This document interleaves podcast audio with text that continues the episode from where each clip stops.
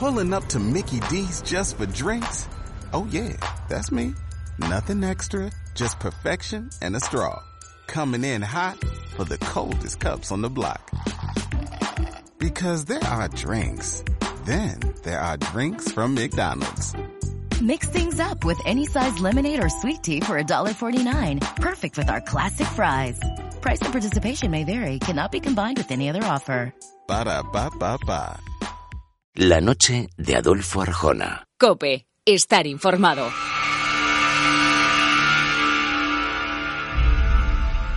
Cuenta la leyenda que allá por el siglo XVI se cometieron varios asesinatos amparados en la oscuridad de los túneles que unían el palacio del duque de Abrantes con algunos monasterios de Granada capital.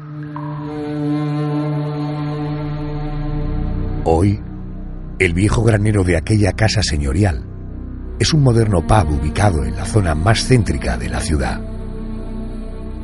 Pero algo ha quedado anclado entre sus muros, especialmente en el sótano, en el que aún se aparece la figura fantasmal de un hombre vestido de negro. Según algunos, el alma en pena de un antiguo monje.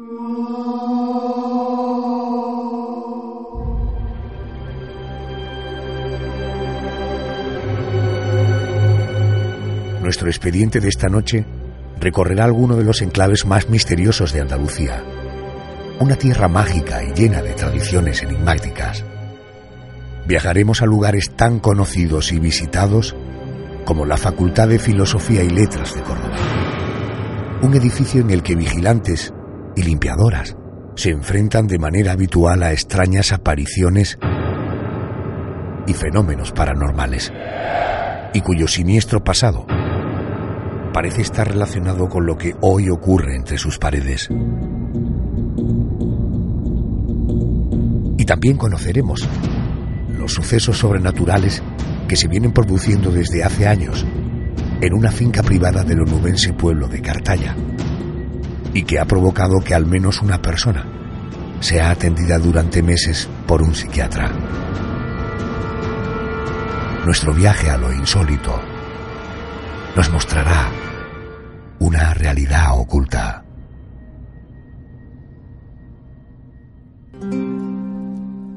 En este último programa dedicado a los misterios de algunas comunidades españolas, vamos a hacer parada en el sur. Vamos a conocer los enigmas que nos plantean algunas provincias andaluzas. Enigmas casi todos ellos relacionados con los fenómenos paranormales, con casas o edificios encantados y con la presencia de fantasmas. Primera parada, José Manuel. La primera parada es muy poco conocida a nivel popular como lugar encantado, así que vamos a presentarla como tal por primera vez en un medio de comunicación. Hoy día es un pub, un local de copas y está en pleno centro de Granada. Es el Pub Granero en la plaza de Isabel la Católica. Pero el fantasma que cuentan que habita en su interior, concretamente en su sótano, parece estar relacionado con los sucesos que se dieron allí en el siglo XVI, cuando aquello era el granero de un palacio. Iniciamos por tanto este viaje deteniéndonos en el actual pub granero. Para conocer qué misterio se esconde, hablamos con el investigador Juan Manuel García, especialista en el terreno de la parapsicología. Alguien, por cierto, que ha estado allí en los sótanos del pub en más de una ocasión y además por la noche. Juanma, buenas noches y bienvenido a Cope. Hola, muy buenas noches, Adolfo, y encantadísimo de estar con vosotros y compartir eso que nos gusta, los, los misterios. Eh, Juanma, ¿qué fue en su momento este enclave que hoy día se ha convertido en un pub? Pues antes de nada destacar precisamente eso, ¿no? Lo llamativo de- del lugar del que estamos hablando y es que estamos acostumbrados a que ocurra un fenómeno inexplicable en cristas, antigua iglesia, cementerios, hospitales, pero en esta ocasión nos encontramos en un lugar de ocio en pleno centro de Granada, totalmente operativo y a pleno rendimiento cada noche, los fines de semana, por lo tanto, actualmente cualquier persona y de noche se podía pasar por allí, ¿no? Sin que más o menos sepa lo que allí realmente sucede, ¿no?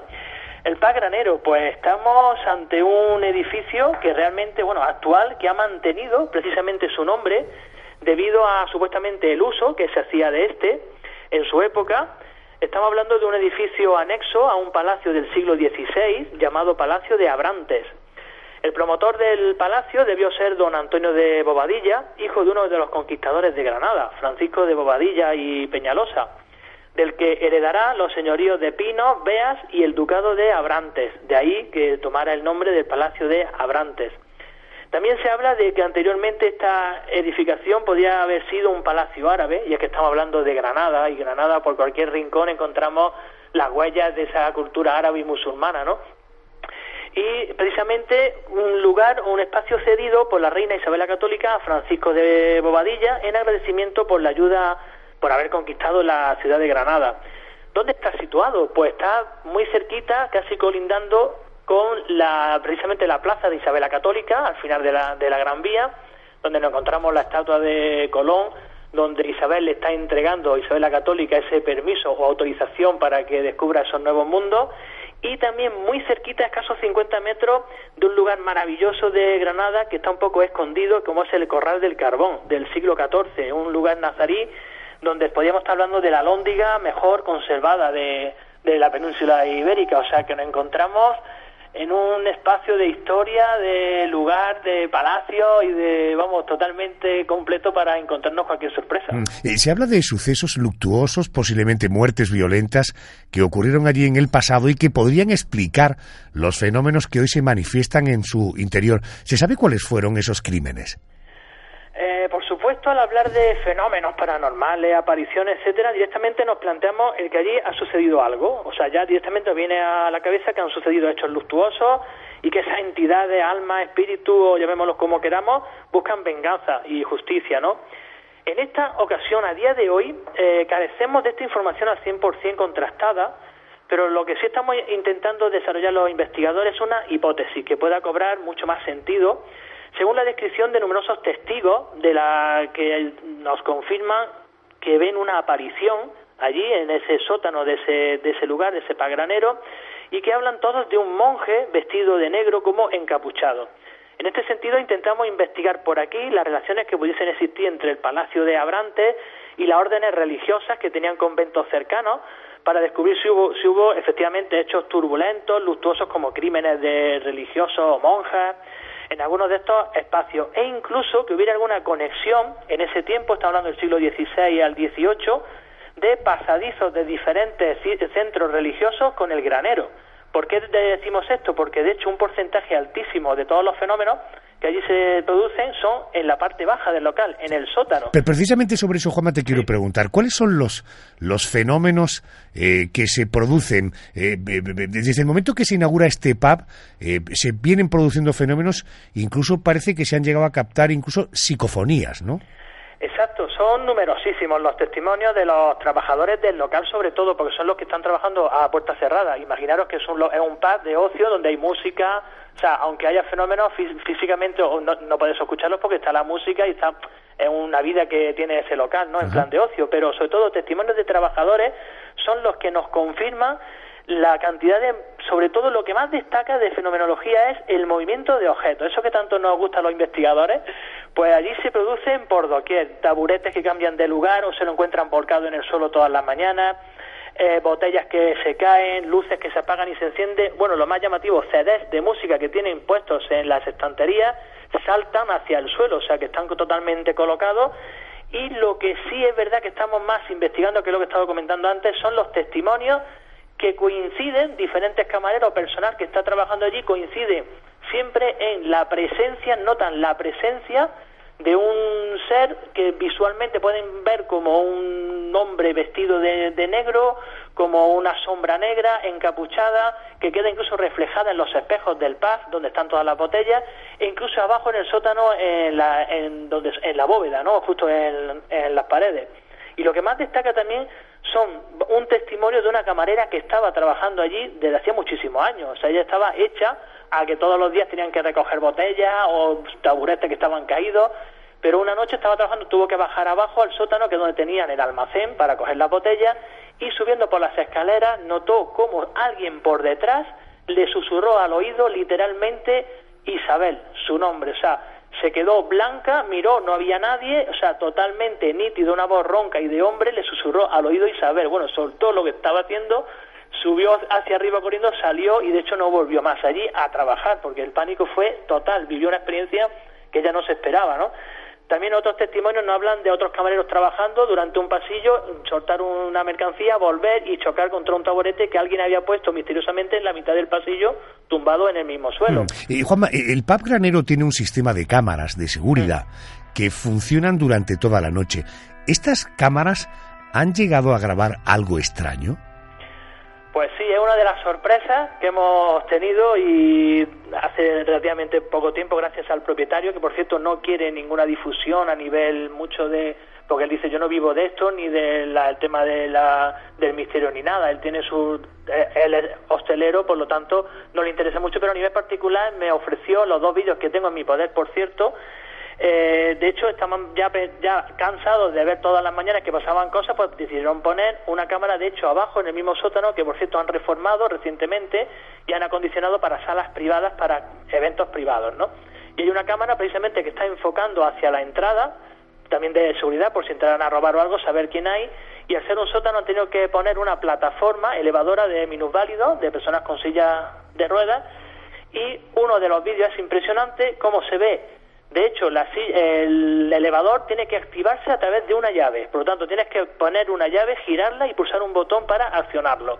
Bueno, pues en el vídeo se ve cómo se acciona automáticamente el elevador, baja una palanca, que es como un pasamanos para poder agarrarse la persona, y algo o alguien baja la plataforma que está totalmente plegada hacia arriba, baja hacia abajo, golpea un taburete y el taburete cae al suelo.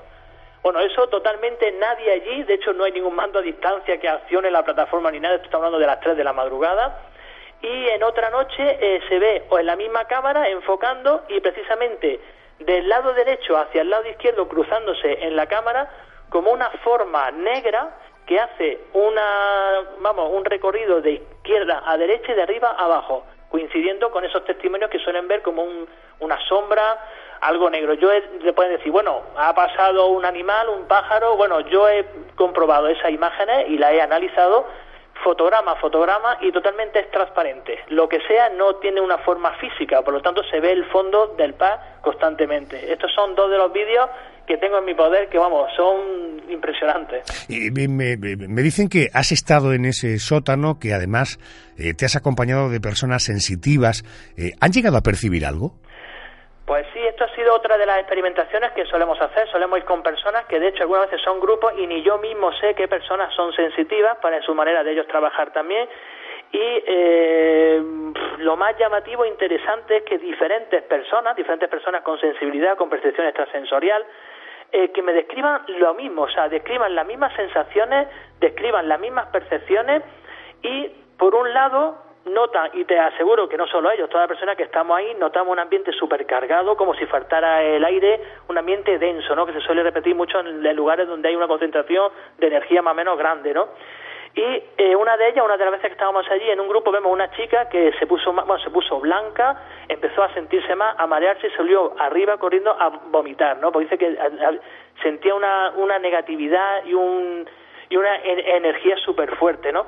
Eso sería una de las veces que fuimos con unos sensitivos y otras veces hemos ido con otros varios grupos de sensitivos diferentes que no sabían nada ni de la historia ni del lugar y lo más importante y lo más llamativo es que describan exactamente a esas entidades que supuestamente allí siguen residiendo. Y digo bien entidades, en plural, no solo una.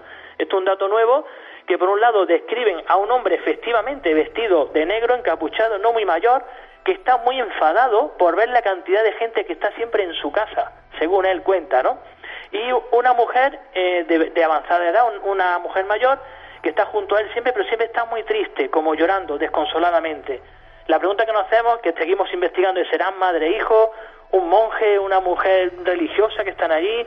¿Realmente no saben que ya han fallecido y siguen estando allí preocupados porque ven una cantidad de gente que está allí todos los días? Es la pregunta que nos estamos haciendo. Juan Manuel García, gracias, gracias por atenderme, gracias y buenas noches. Muchísimas gracias, un saludo, buenas noches. Pub Granero, un sitio ideal para tomar copas en compañía. Por lo que nos cuentan no cabe duda que los edificios que cuentan con historias, no sé, tensas a sus espaldas, parece que son más propensos a convertirse en escenarios de fenómenos paranormales. Y al parecer da igual que la anterior construcción haya sido reformada o incluso destruida. El lugar en sí queda marcado por lo sobrenatural. Eso está ocurriendo ni más ni menos que la Facultad de Filosofía y Letras de Córdoba. Efectivamente, se trata de un edificio en el que parece que evitan presencias que han, sido percibidas, entre otras personas, por los miembros del servicio de seguridad o por las limpiadoras del edificio.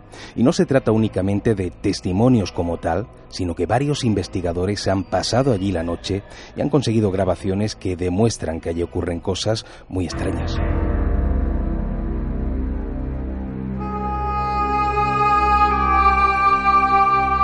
Para hablar de la historia de esta facultad cordobesa, hemos invitado al investigador y escritor José Manuel Morales. Él es autor de obras como Casas Encantadas de Córdoba o Enigmas y Misterios de Córdoba, de la editorial Almuzara. Él ha comprobado por sí mismo lo que ocurre por las noches en el interior de esta facultad. José Manuel, buenas noches. Muy buenas noches, Adolfo. Me gustaría ante todo que nos resumieras la historia de este edificio, algo que quizá podría, seguro, nos va a servir para entender lo que está pasando allí hoy día. Claro que sí. Bueno, pues el edificio se construye a principios del siglo XVIII, ¿vale? Con fines caritativos, el obispo de la ciudad decide construir un hospital que tanto falta nos hacía. Y durante tres siglos eh, cumple esas funciones hospitalarias eh, durante este tiempo adquiere las funciones de psiquiátrico, de hospital de agudo, incluso en algunas épocas cumple también la misión de hospital militar.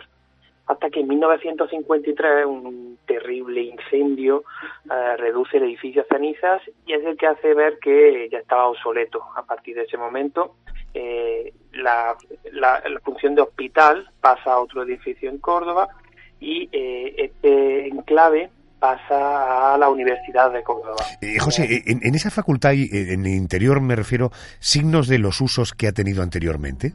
Claro, quizá eso sea lo que más sugestiona a la gente y lo que podría estar más relacionado pues, con, esa impresión que nos da cuando, cuando lo visitamos.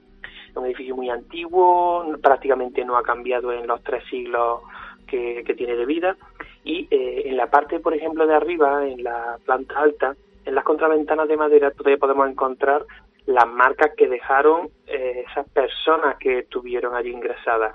Eh, nos estamos refiriendo a firmas del año 1704 de un enfermo que sabemos que no salió del edificio. Por otro lado, también tenemos en el aula 1, una de, de las aulas más utilizadas para dar clase, que es donde estaba la antigua morgue. Y allí nos encontramos un par de pruebas bastante inquietantes. Por un lado, el suelo irregular, que es por donde discurrían los, los conductos, por donde se evacuaba la sangre de la morgue, y por otro lado un par de raíles que, paralelos que eh, conducían hasta la antigua morgue, o sea que es por donde suponemos que arrastraban las camillas hasta llevar los cuerpos a la mesa de disecciones. Eh, José Manuel, hemos dicho antes eh, que ha habido muchas personas que han vivido situaciones extrañas en el interior de esta facultad, pero hay colectivos, por ejemplo, las limpiadoras. Eh, supongo que está asociado a que son personas que trabajan de noche, ¿verdad? Claro, yo, al menos tengo la teoría de que si se escucha un susurro cuando está el pasillo lleno de gente gritando, hablando, pues claro, no lo va a escuchar nadie. Sin embargo, si cuando una limpiadora tiene que ir al edificio, tiene que abrirlo, cuando no hay absolutamente nadie en el pasillo, pues si se escucha su nombre, se escucha un susurro, pues es posible que, sea ella la primera en detectarlo. Mm, tenemos dos casos. Sí, perdona, dos casos, sí dos casos muy muy intrigantes. Por ejemplo, hace algunos años una mujer del equipo de limpieza vio como un hombre con una especie de pijama de rayas eh, llevaba la cara tapada entonces cuando se acercó a él y lo tuvo a poca distancia, comprobó que se destapó la cara y la tenía como picada de viruela. Está claro que no era un alumno, era alguien como una especie de imagen, se había quedado ahí grabada grabada en el espacio. Y por otro lado, el caso más célebre dentro del equipo de limpieza es el de una persona que estuvo eh, haciendo un despacho eh, dijo que le había llamado la atención que el profesor estaba especialmente seco ese día, estaba allí como haciendo fotocopias y cuando salió pues lo comentó con una compañera, le dijo, oye, qué, qué saborío, como decimos aquí en Córdoba, eh, qué saborío estaba hoy el, profesor. y le dice, ¿cómo vas a ver al profesor de ahí? Dice, no puede ser, el, despacho está cerrado. Dice que sigue, sí, ven por aquí. Eh, llegaron, no había nadie y le dice, es que este, dice, este hombre de la foto es al que yo acabo de ver. Dice, no puede ser, este hombre estuvo eh, la semana pasada en Marruecos, falleció allí, ya está incluso enterrado. O sea que son casos que nos dejan un poco sin, sin argumentos, Adolfo.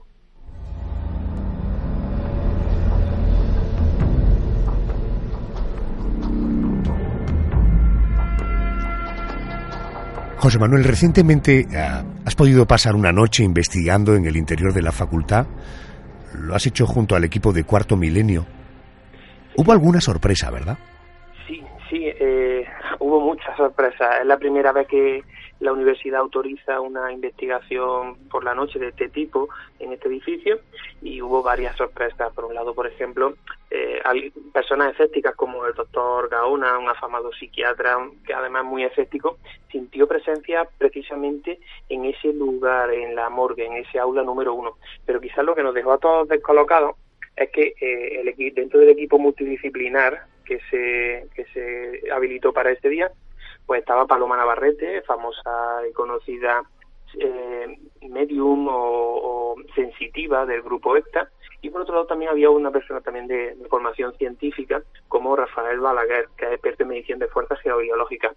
Lo que nos dejó a todos sorprendidos es que ellos dos iban por lugares diferentes.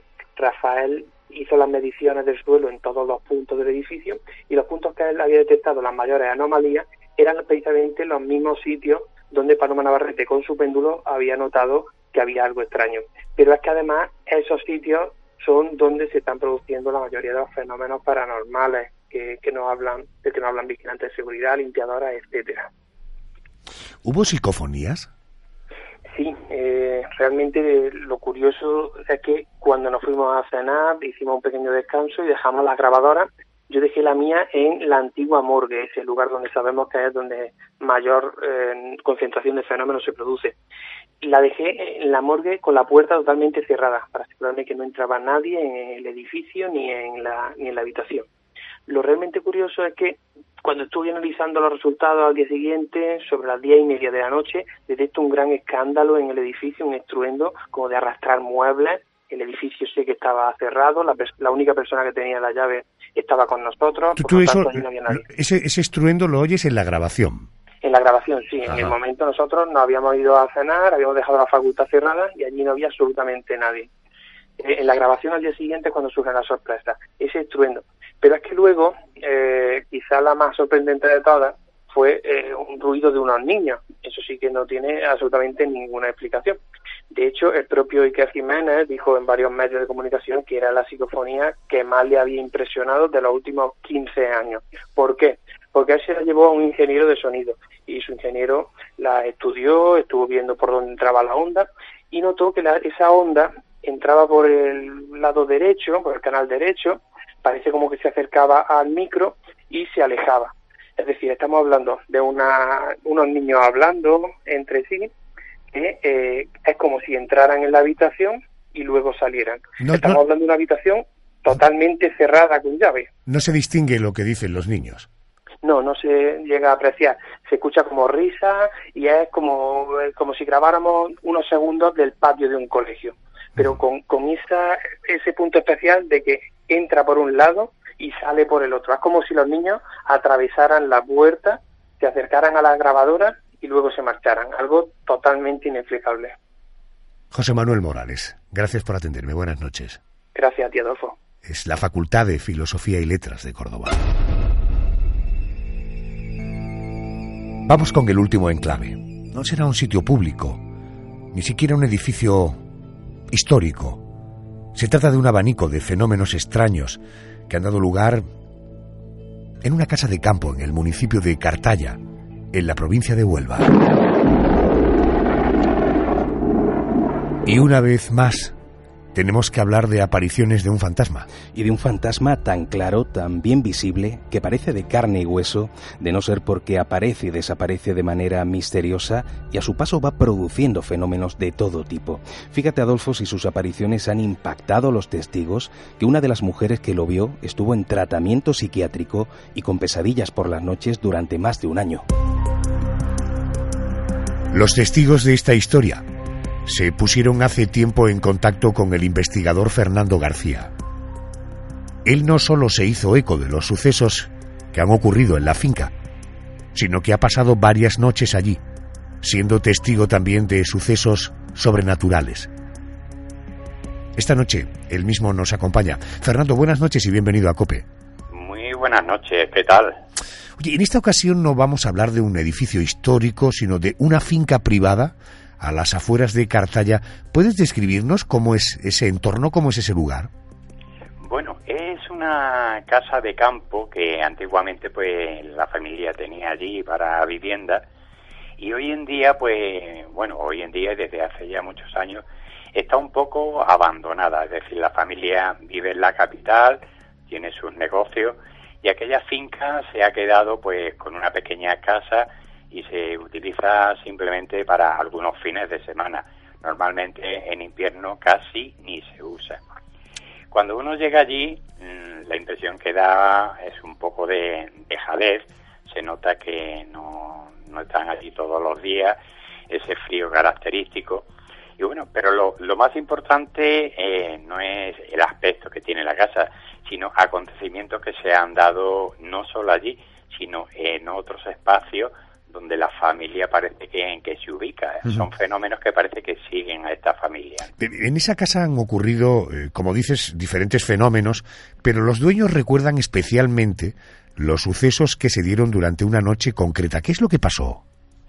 Bueno, en concreto, eh, lo más llamativo fue en una ocasión que, bueno, se encontraban algunos miembros de la familia, pues tomándose un refresco por ahí fuera, y como era fin de semana, pues decidieron ir a la casa. Y bueno, pues compramos cuatro cosas, nos acercamos a la casa, pasamos allí la noche o el fin de semana y estamos allí pues charlando entre amigos, ¿no? Se fueron varias parejas y bueno, estaban allí en el salón los hombres charlando, las mujeres estaban en, una de las habitaciones ya descansando porque era un poco tarde y en eso que una de ellas empezó a gritar, ¿no? Totalmente ida, ¿no? Como loca, pegando gritos. Entonces los hombres se, se alarmaron. Y bueno, ¿cuál fue la sorpresa cuando al entrar en la habitación, pues estaba todo totalmente desplazado? La cama no estaba en el lugar donde habitualmente estaba, sino que estaba encajonada contra una esquina, pegada a la pared, y la mujer totalmente histérica pegando gritos, diciendo que la soltaran, que la soltara. Entonces, eh, esta gente, pues, presa de, del nerviosismo ya, intentaron sacarla de, de, la casa, la metieron en la furgoneta donde se habían desplazado y dice, bueno, pues vámonos, ¿no? Algo le está pasando, a ver si se tranquiliza. Y bueno, la mujer empezaba a contar que alguien la había agarrado por, por los pies. Entonces, claro, se quedó perpleja porque al parecer primeramente alguien, un hombre así mayor, la, lo describe como que se acerca por el pasillo hasta la puerta de esa habitación y en un tono así muy amenazador, pues le dice que no la quiere ver allí, que no quiere a nadie en esa casa. Acto seguido se abalanza hacia ella, la coge por una pierna y la arrastra por la habitación. Bueno, esto es lo que iba contando ella mmm, a los amigos, ¿no? Cuando estaban intentando calmarla se montan en la furgoneta y bueno, ya se venían para Huelva para alejarse de, de aquel sitio y bueno, no, no para ahí las cosas, sino que vuelve otra vez a gritar, ella diciendo que hay una persona ahí en la furgoneta con ellos, totalmente nervioso, el hombre acelera todo lo que puede, eh, o sea, se crea una situación así un, un tanto extraña yeah. y ambigua Claro, hasta que este hombre dice, bueno, re reacciona un poco, dice, bueno, no voy a correr porque si no nos matamos por la carretera. Se la llevan a, al hospital, bueno, allí pues le pusieron un calmante y la cosa pues quedó más o menos de aquella noche pues, así, ¿no? En, aquella situación. Eh, Fernando, eh, se habla de que eh, una de las personas que participaron de esa reunión llegó incluso a estar en tratamiento psiquiátrico, ¿verdad? Sí, precisamente esta chica que, que vivió ese suceso, pues durante muchas noches, ya, ya no solo un año que estuvo, que estuvo pues visitando al psiquiatra, ¿no? Fue algo tan impactante que le marcó eso ya de por vida, ¿no? El dueño, el dueño de la casa relaciona directamente eh, a esa eh, presencia, a ese fantasma con, con su padre. ¿Por qué piensa él que se está manifestando de una manera tan violenta? Bueno, piensa y parece ser que todos los indicios indican que se trata, por lo menos, de algo parecido a la manifestación de su padre. Primero porque hay antecedentes en esa casa. Es decir, ellos tienen una sobrina que con cuatro años salía pues al jardín de la casa y decía que hablaba con un hombre que estaba allí en, un árbol. bueno, ninguno le, echaba mucha atención a aquello, ¿no? Cosa de niño de cuatro años. Y bueno, pero un día viendo un álbum fotográfico, este hombre ya fallecido, pues la niña estaba allí al lado y, y cuál fue la sorpresa de toda la familia cuando lo señaló en la fotografía a este hombre y dijo, este, este hombre que habla conmigo. Claro, entonces ya la gente se quedó así, asociando que lo que se estaba manifestando allí era este hombre. Antes adelantábamos que tú has pasado allí algunas noches durante tus investigaciones. ¿Te ha ocurrido algo? ¿Has captado algo con tus cámaras o con las grabadoras? Sí, bueno, aparte de algunas inclusiones parafónicas, bueno, eso puede ser del lugar o puede deberse a otro tipo de circunstancias. Sí es verdad que en una de las ocasiones que estábamos allí, pues yo tenía instaladas mis cámaras cogiendo algunas de, las habitaciones por allí, por si se manifestaba o se movía algo. Y bueno, sí resultó curioso que a través de las cámaras se veía una especie de neblina que yo tenía situada así a la izquierda. A simple vista no se observaba nada bueno, la curiosidad me hizo pues coger mi mano izquierda, intentar tocar aquella neblina, meter la mano por medio, para ver más o menos la, reacción que podría haber dentro de, aquella niebla, ¿no? Como lo estaba observando a través de los monitores, pues más o menos sabía por dónde se situaba.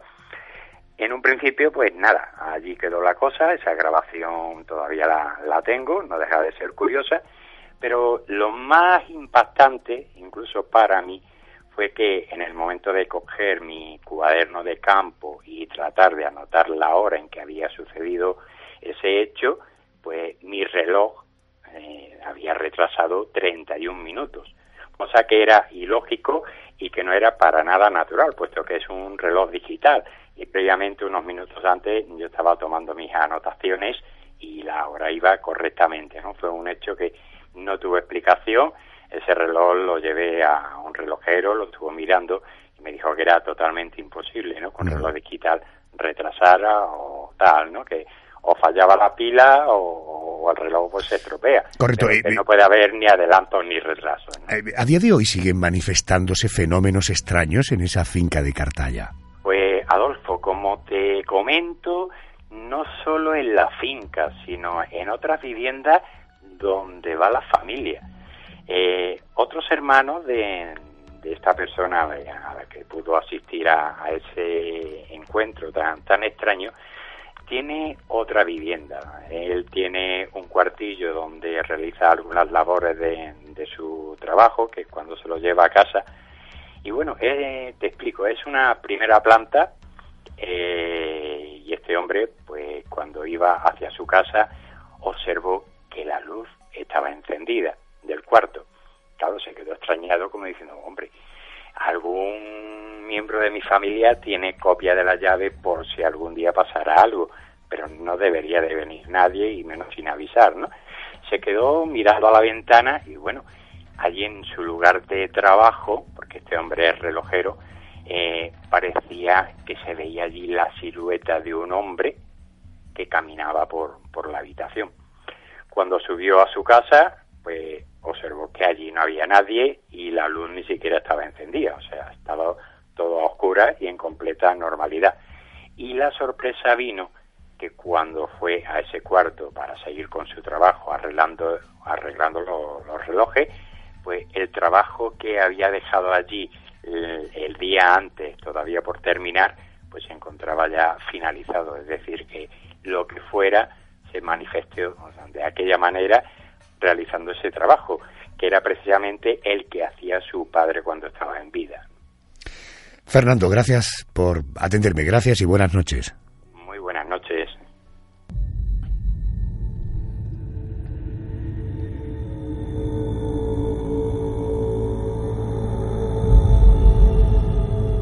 Esta noche hemos conocido algunos de los puntos más misteriosos de Andalucía. Lugares en los que un oscuro pasado ha sido el detonante de fenómenos que hoy día son percibidos por multitud de testigos.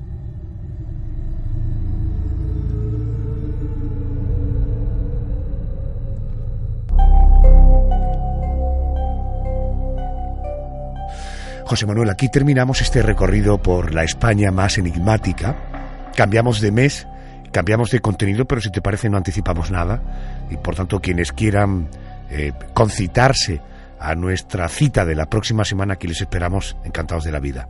Estupendo, gracias. Buenas noches. Incluso a los fantasmas. Claro que sí. También los queremos a ellos. La noche de Adolfo Arjona. Cope, estar informado. Oh, oh, oh,